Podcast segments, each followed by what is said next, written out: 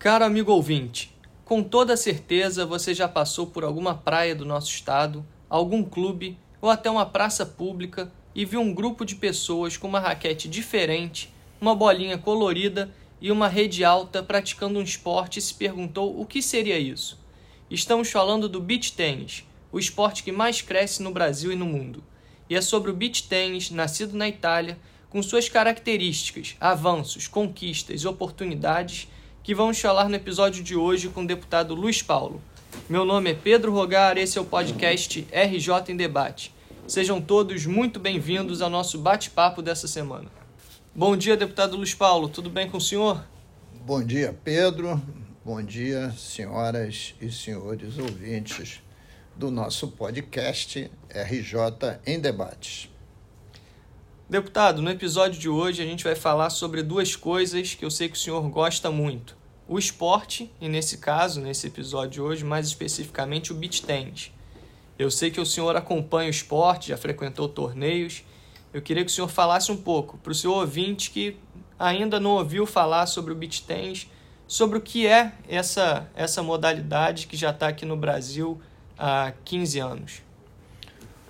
Ô Pedro, eu fui apresentado ao beach tênis, tem aí uns sete anos atrás, por um ex-jogador de tênis que se transformou num excelente jogador de beach tênis, que se chama Pedro Rogar.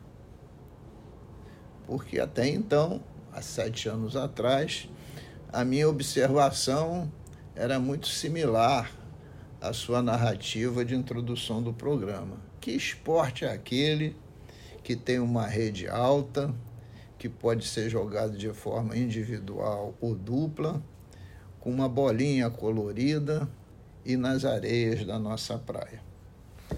E aí fui apresentado por você ao beach tênis. E verifiquei que o beach tênis foi criado na Itália né, como você disse na introdução, e rapidamente vem conquistando o Brasil em especial, mas diversos outros países no mundo. E que na Itália ele já tinha tempo que era praticado, ele lá se profissionalizou, é, talvez na década de 90. E o que, que eu verifiquei de potencial do beach tênis aqui. Porque o beach tênis é uma derivação do tênis. O tênis é muito apreciado no Brasil, né? mas é um esporte muito caro. Né? Porque você precisa de uma quadra que tem construção cara, quer seja uma quadradura, quer seja uma quadra de saibo, quer seja uma quadra de grama, você precisa de múltiplas bolas, raquetes, apanhadores de bolas e espaços bastante amplos. E mesmo assim, o tênis vem ganhando adeptos. O último campeonato de tênis aqui no Jockey Club no Jockey Club no espaço, né? Do Jockey Club, aquele espaço generoso, foi um grande sucesso. Né? E o beach tênis, para o nosso estado, que tem uma orla imensa, né? porque o estado do Rio de Janeiro inteiro é banhado pelo Oceano Atlântico, né? desde Campos até Paraty. Né? é um esporte que pode ser praticado nas praias, as quadras estão lá, é a própria areia da praia, basta fitas para demarcá-las, né? e evidentemente é, duas traves para você colocar a rede, mais as bolas e as raquetes. Então, é um esporte que pode, poderia se popularizar muito mais ainda. É um esporte, então, mais democrático do que o tênis de quadra. Né? Muito né? mais democrático, principalmente para o nosso perfil que é um perfil de sociedade de classes, onde a imensa maioria estão naqueles que têm uma renda menor. E o tênis é praticado, na grande maioria, por aqueles que têm renda muito maior. Então, é um esporte muito mais democrático, é um esporte principalmente de orla, de céu aberto, mas que nada impede que você tenha quadras de beach tênis em qualquer região do, do país e do nosso estado, como por exemplo na região serrana. Eu mesmo já tive contigo lá em Teresópolis em quadras de beach tênis extremamente concorridas. Então, é, em cima dessa experiência, né, é que nós verificamos o potencial do beach tênis. E veja só, o beach tênis entrou aqui no, no nosso país muito há muito pouco tempo, 2008. E os pioneiros né, dessa empreitada foi um italiano chamado Gianluca Padovan e o carioca Adão Chagas. 2028, 2008 para 2023 são apenas 15 anos desse esporte. E ele tem um crescimento exponencial e já transcendeu as praias, né? porque hoje você pratica beach tênis no interior de São Paulo, em Minas Gerais, em Goiânia, em Brasília e no próprio estado do Rio de Janeiro, dei aqui o exemplo da região serrana, que não tem praia, do noroeste fluminense, enfim. É um esporte que está numa velocidade de propagação muito grande. Estima-se que já tenhamos hoje 1 milhão e 200 mil pessoas no Brasil praticando beach tênis. E o beach tênis né, tem também uma outra feição. Né? Todos que são da terceira idade também podem praticar. Né? Claro, com, com velocidades menores, etc. Né? E também porque as competições em dupla exigem um esforço um pouco menor do que as competições é, individuais. E eu volto a dizer, é um esporte que tem a cara do nosso país, né? porque o tamanho da nossa orla né? em relação ao Oceano Atlântico. E o Brasil já é a segunda maior potência do mundo em termos de título. Né? E isso realmente mostra o êxito do, do esporte, onde praticamente 80% dos torneios são praticados no Brasil, como a gente viu no último no, no final do último mês e início desse mês. Né? E o Brasil também já tinha uma outra tradição do vôlei de praia. Né? Então, o beach tênis, na verdade, entra em dois viés. O viés do tênis e o viés do vôlei de esporte, né, do vôlei de praia e até mesmo do futebol de praia. Né? E parece, porque exatamente poderia ser transportado, é, praticar de forma individual e de dupla, que ele tem um espaço de crescimento muito maior do que o vôlei de praia e do que o futebol de praia, porque o futebol de praia precisa de grandes espaços de areia que quando está se praticando futebol não se pratica mais nada. Enquanto beach tennis você pode ter diversas quadras de forma conjunta ou isoladas e essas quadras estão misturadas também com os praticantes de outras atividades na orla da, da nossa praia. Deputado, o senhor citou algumas diferenças aí do tênis para o beach tênis. Eu queria só fazer alguns comentários. É, concordo plenamente com o senhor. Eu acho que uma coisa que puxou muita gente para o beach tennis, pessoas que nunca tinham praticado esporte algum com raquete, outras, como foi meu caso, que vieram do tênis, ou seja, tinham uma, uma intimidade com o esporte de raquete, e que diferencia muito o beach tennis do tênis é justamente essa capacidade da facilidade de aprendizado. Né? Você, você no tênis, você começa a fazer aula e para você jogar sozinho com aquele teu amigo, com o teu parente, você vai demorar às vezes seis, oito meses, às vezes um ano para você conseguir, mesmo fazendo aula, jogar sozinho com teu, com teu amigo e se divertir, suar. O beat tennis ele é justamente o oposto. Ele na primeira, na segunda aula, aquele cara que nunca teve contato com esporte com raquete já consegue brincar, já consegue sair jogando, se divertir. Outra coisa que o senhor abordou, a questão do custo, né, de ser também um esporte democrático, perfeito. É, no tênis você, a gente tem pouquíssimas quadras públicas, né? E o beach tênis, e isso eleva muito o custo. O cara que quer jogar tênis, ele tem que procurar um clube, pagar mensalidade, se associar ao clube. Totalmente diferente do beach tênis, que você tem a praia ali, que é um ambiente, um ambiente democrático, um ambiente gratuito. E, por fim, o tennis ele se caracteriza muito por essa questão que o senhor abordou agora no final. É um esporte que ele pode ser jogado dos 5 aos 90 anos. É um esporte realmente da família que pega o jovem ele de 5, 6 anos, o senhor de 80, 90 anos, a família toda vai para a praia. É muito comum você ver filho, pai, avô, todo mundo na praia se divertindo. Isso é muito legal e diferencia muito o tênis para o beach tênis e isso vem chamando, ganhando muitos adeptos. Né? Deputado, hoje nós temos visto em inúmeros estados autoridades públicas, parlamentares, chefes do executivo homenageando atletas e pessoas de grande relevância no esporte. E aqui a gente está falando especificamente do beach tennis. E isso não é diferente no nosso estado. Mas lá atrás, deputado, em 2017, o senhor foi o primeiro a fazer uma produção legislativa envolvendo justamente o tennis.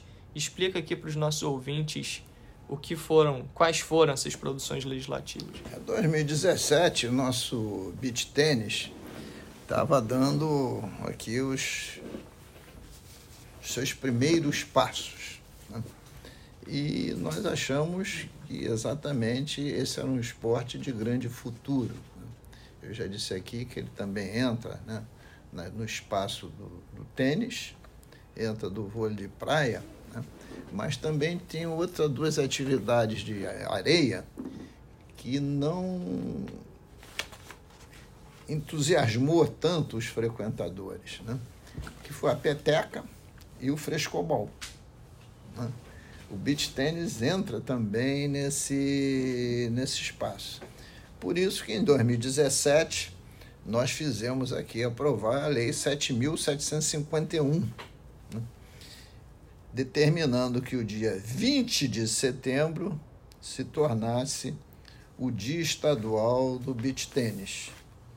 Mas também fizemos moções de congratulações e aplausos aos atletas brasileiros campeões que despontavam fortemente nesta modalidade de esporte. Né?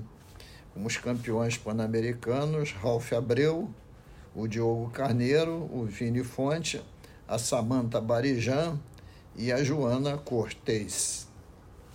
Além disso, também fizemos um, moções de congratulações e aplausos à Associação de Beach Tênis do Estado do Rio de Janeiro, hoje presidida pelo Araújo e pelo João Nuna, e que completa também 10 anos de existência em 2023, nesse ano que nós estamos. Então, na verdade, a gente verificou o potencial desse esporte, procurou prestigiá-lo, porque tínhamos certeza que teria um crescimento meteórico. E, na verdade, está tendo. Hoje, você já tem a satisfação de verificar campeonatos internacionais transmitidos por duas redes de TV. Né? O que é, é uma evolução. E é uma evolução por quê? Porque tem telespectador para ver. Né?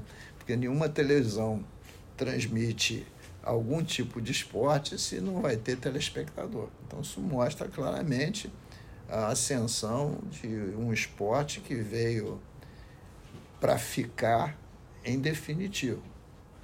Outro dia eu tive o prazer de ir à sede do meu clube de coração, o Clube de Regatas do Flamengo, e verificar lá a existência de quadras de beach tênis, esporte lá coordenado por um italiano, e que está tendo uma aceitação formidável. São quatro quadras e uma estrutura de primeiro mundo. Eu, eu como tricolor, mas como amante do beach tennis, tenho que admitir São quatro quadras de primeiro mundo, incluindo duas quadras cobertas. Ou seja, lá o pessoal joga beach tênis, faça chuva, faça sol. E eu fiquei em perplexidade, porque eu não sabia. Eu cheguei lá e me deparei né, com, com essas quadras. Me lembro que até no dia seguinte comentei contigo, né, porque aquela estrutura de esportes da sede do Flamengo, né, ela é muito intensa. Eu não tinha visto acontecer é, essas quadras, porque em geral, quando eu vou lá, entro pelo portão da frente, mas para votar, pagar mensalidade, essas coisas e tal e para a quadra de beach tênis a gente entra pela rua pela rua do lado. Gilberto né? Cardoso. Que é Gilberto Cardoso. Mas estou só mostrando né, a evolução desse, desse esporte. E que você, o Pedro Rogar, é um dos vanguardistas. Isso mesmo, deputado. O senhor estava falando do, da questão da transmissão. Isso foi um marco muito grande para o esporte. Isso tem mais ou menos duas a três semanas.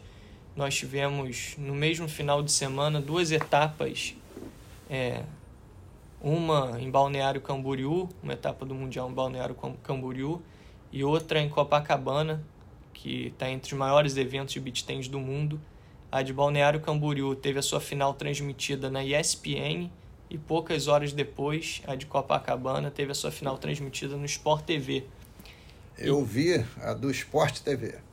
E antes disso, tiveram as transmissões pelo streaming. A de Balneário Camboriú, pelo YouTube, bateu 12, mais de 12 mil aparelhos conectados simultaneamente. Em Copacabana chegou próximo de 3 mil aparelhos conectados. Eu tive a honra de transmitir esse jogo de semifinal. Isso, isso é um marco para o esporte. É, é, é verdade. Eu acho que isso é um, um divisor de águas. Né? Porque quando um esporte é transmitido, quer seja por rádio, quer seja por TV, é porque tem ouvinte ou telespectador. E isso mostra que o esporte está ganhando uma dimensão extraordinária. Deputado, alguns episódios atrás, aqui no, no seu podcast, o RJ em Debate, a gente falou sobre a questão da necessidade de geração de empregos, emprego e renda. Essa explosão, esse crescimento do beach tennis, ele vem gerando inúmeras oportunidades de empregos, de negócios, não é isso? Sem dúvida nenhuma, porque forma uma cadeia produtiva. Vamos lá. A cadeia produtiva da produção das redes de praia. A cadeia produtiva da produção das bolas coloridas, com predominância do amarelo. A cadeia produtiva da produção de raquetes. A cadeia produtiva da divulgação das mais diversas marcas ligadas ao esporte. Fora a cadeia produtiva de geração de emprego e renda daqueles que prestam serviço para os torneios e as competições acontecerem. E ainda com uma questão relevante, porque fazer uma quadra de beach tênis tem um custo muito menor do que fazer uma quadra de futebol de salão, basquete, vôlei, ou fazer um campo de tênis, né? você tende a socializar melhor esse esporte. Isto é, você pode ter o beach tênis como instrumento de socialização de muitas comunidades, dando oportunidade da meninada praticar esportes, se revelar nesse esporte né? e não se desviar do caminho da, da integridade né? que seria o caminho ideal para todo jovem ter. Então eu acho que também é o beach tênis gerador de eventos sociais de grande relevância. Né? Então esse é um, um aspecto. Né? E quando você diz que, e é verdade, que ele começa a ser divulgado pela televisão, vai começar também a ter entrevista em relação aos grandes atletas, esses grandes atletas passam a ser referência para a formação de outros atletas, de referência para as crianças. Né? é, passa a ter patrocínio. Então você cria também um mundo de negócios, geração de emprego e renda em torno é, do beach tênis. Né? Então eu acho que o, o caminho o caminho está aberto. Né? O caminho está aberto. Então agora é trilhar esse caminho né? e para os eventos continuarem a ocorrer. Né? E aí,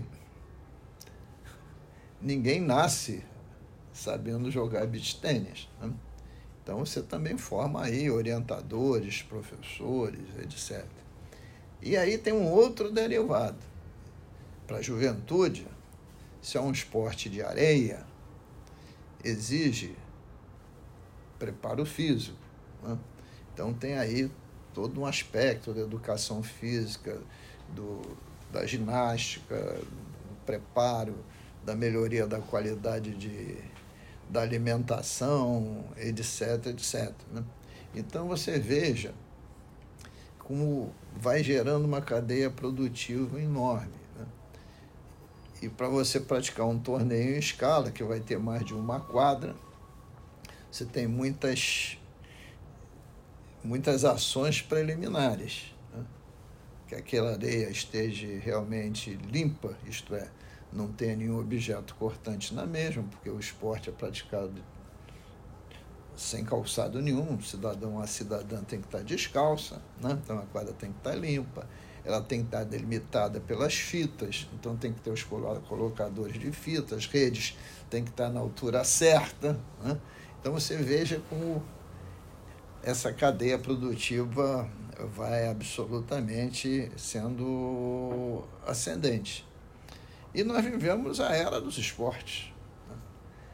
Então, se você pega um dos canais de televisão chamado Esporte TV, ou você vai estar vendo futebol, ou você vai tendo tênis, ou você está vendo vôlei de praia, ou vôlei, de quadra, ou basquete, né?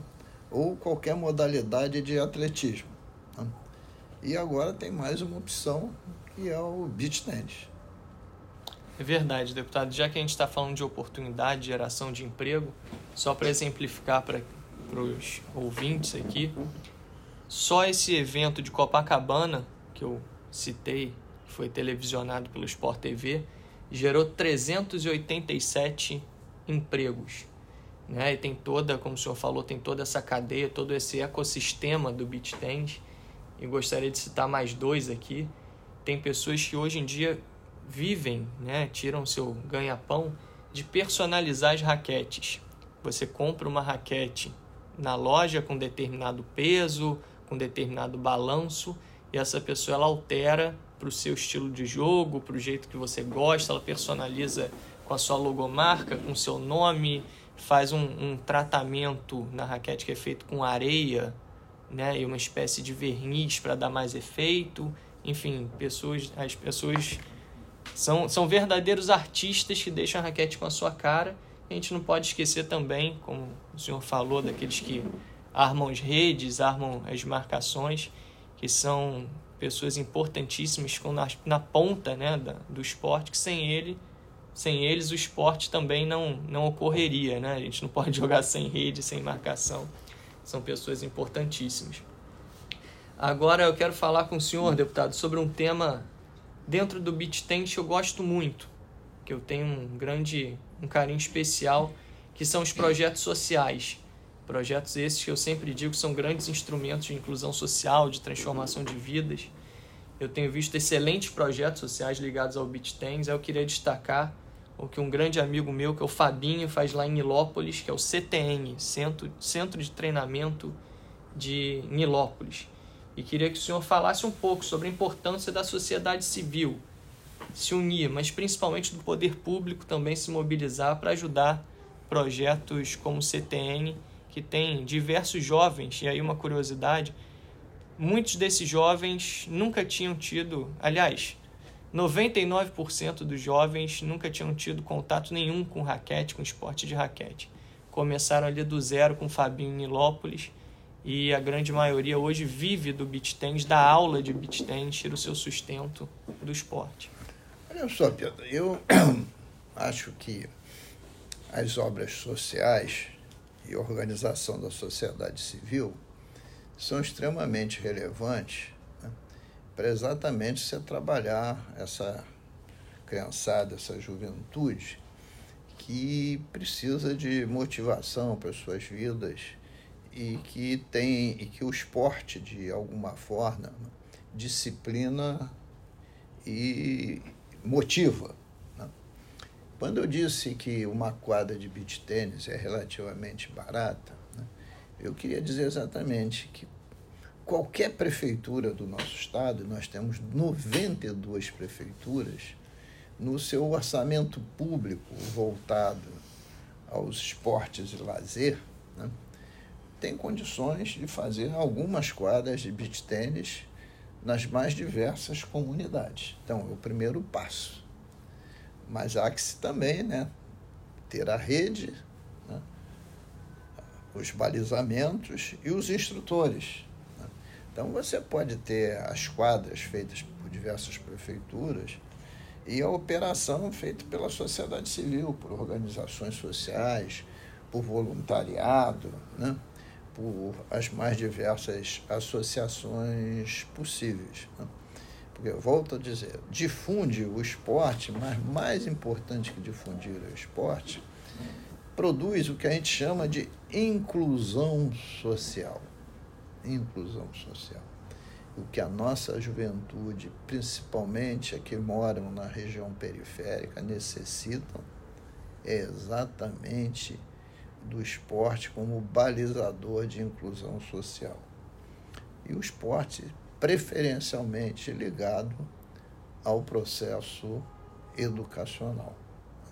Então, também colocamos nossas esperanças no processo evolutivo do beach tênis para que daqui a algum tempo o campeão pan-americano do Brasil de beach tênis, por exemplo, tenha, seja oriundo da comunidade do Aço, lá na zona oeste da cidade do Rio de Janeiro, ou de Nilópolis, ou da periferia de Nova Iguaçu. E isso é muito possível e provável desde que o esporte lá chegue. E está chegando. O caso do Fabinho, que você aqui narrou, em Nilópolis, é um exemplo dessa possibilidade. Com certeza, deputado. E a gente vai ficar aqui buscando sempre divulgar e fomentar o esporte para que ele siga crescendo. Deputado Luiz Paulo, querido amigo ouvinte, chegamos ao final de mais um episódio do nosso podcast RJ em Debate. No episódio de hoje falamos sobre o beach tennis, o esporte que mais cresce no Brasil e no mundo. É, não podemos esquecer de pedir para que vocês sigam as redes sociais do deputado Luiz Paulo, o Facebook, que é o deputado Luiz Paulo, no Instagram, Luiz Paulo underline Dep, e também seguir aqui o nosso podcast no Spotify e nas demais plataformas e o WhatsApp, que vocês já sabem, 21 99514 5678. Vamos agora ao quadro Bola Dentro e Bola Fora com os pontos positivos e negativos da semana. O Bola Fora de hoje vai para esse esquema corrupto que se estabeleceu no futebol, montado por aliciadores e jogadores que estão sendo descobertos participando de atos ilícitos de esquemas fraudulentos. Aceitam alguns desses jogadores a participar de crimes ao levar cartão amarelo, vermelho, cometer pênaltis e sabe-se lá o que mais. Esses têm que ser punidos exemplarmente, se comprovados seus atos. Essa paixão que desperta tantas emoções não pode ser manchada por alguns, quer sejam jogadores, dirigentes ou aliciadores. A bola dentro de hoje vai para o dia 14 de maio, onde comemoramos o Dia das Mães. Como é, comemorar o Dia das Mães é quase que fazer uma oração, porque as mulheres, nessa função tão magnífica, dedicam o melhor de si, o seu amor, a sua, a, a, o seu tempo na criação dos seus filhos, para construir uma sociedade mais fraterna e humana. As nossas profundas homenagens a todas as mães do nosso país e todas as mães de uma maneira geral na face da terra.